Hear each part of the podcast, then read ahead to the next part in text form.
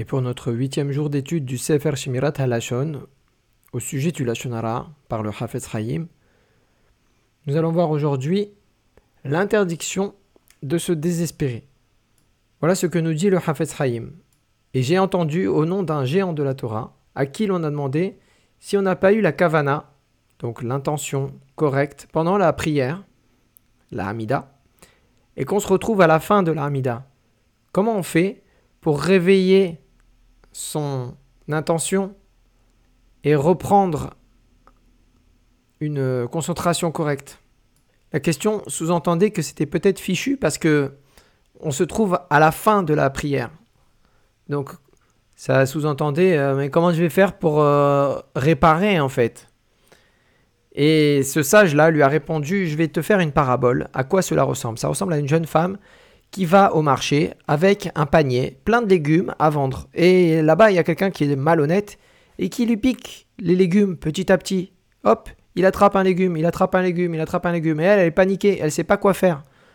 Et elle regarde à droite, à gauche, elle ne sait pas quoi faire. Et il y a quelqu'un d'intelligent, un malin, qui est pas très loin et qui lui dit Mais ne reste pas inerte, fais quelque chose. Toi aussi, attrape des légumes.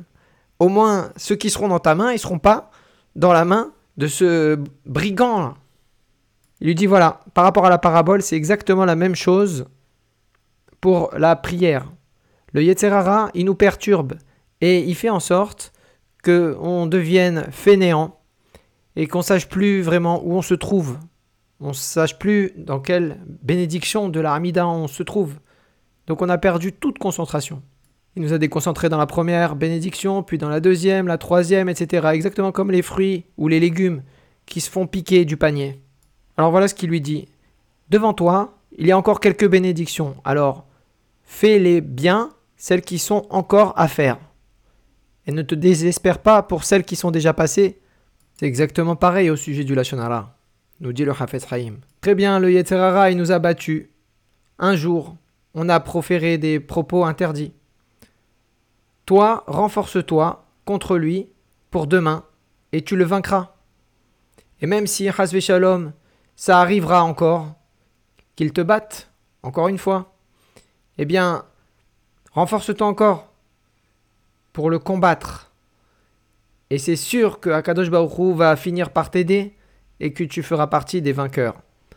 Parce que celui qui vient se purifier, on l'aide. En hébreu, on dit cela qui celui qui vient se purifier, on l'aide du ciel. Et tout cela pour nous dire que toute la vie de l'homme sera une guerre entre lui, elle, et le Yeserara, et le mauvais penchant.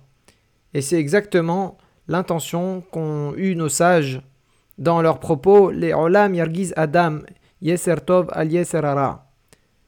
Toujours il faut que l'homme fasse affronter son Yeseratov, son bon penchant, contre son mauvais penchant, qu'il les fasse s'affronter, afin de rendre victorieux son bon penchant. Et c'est ce que nous dit le verset dans Kohelet, l'Ecclésiaste,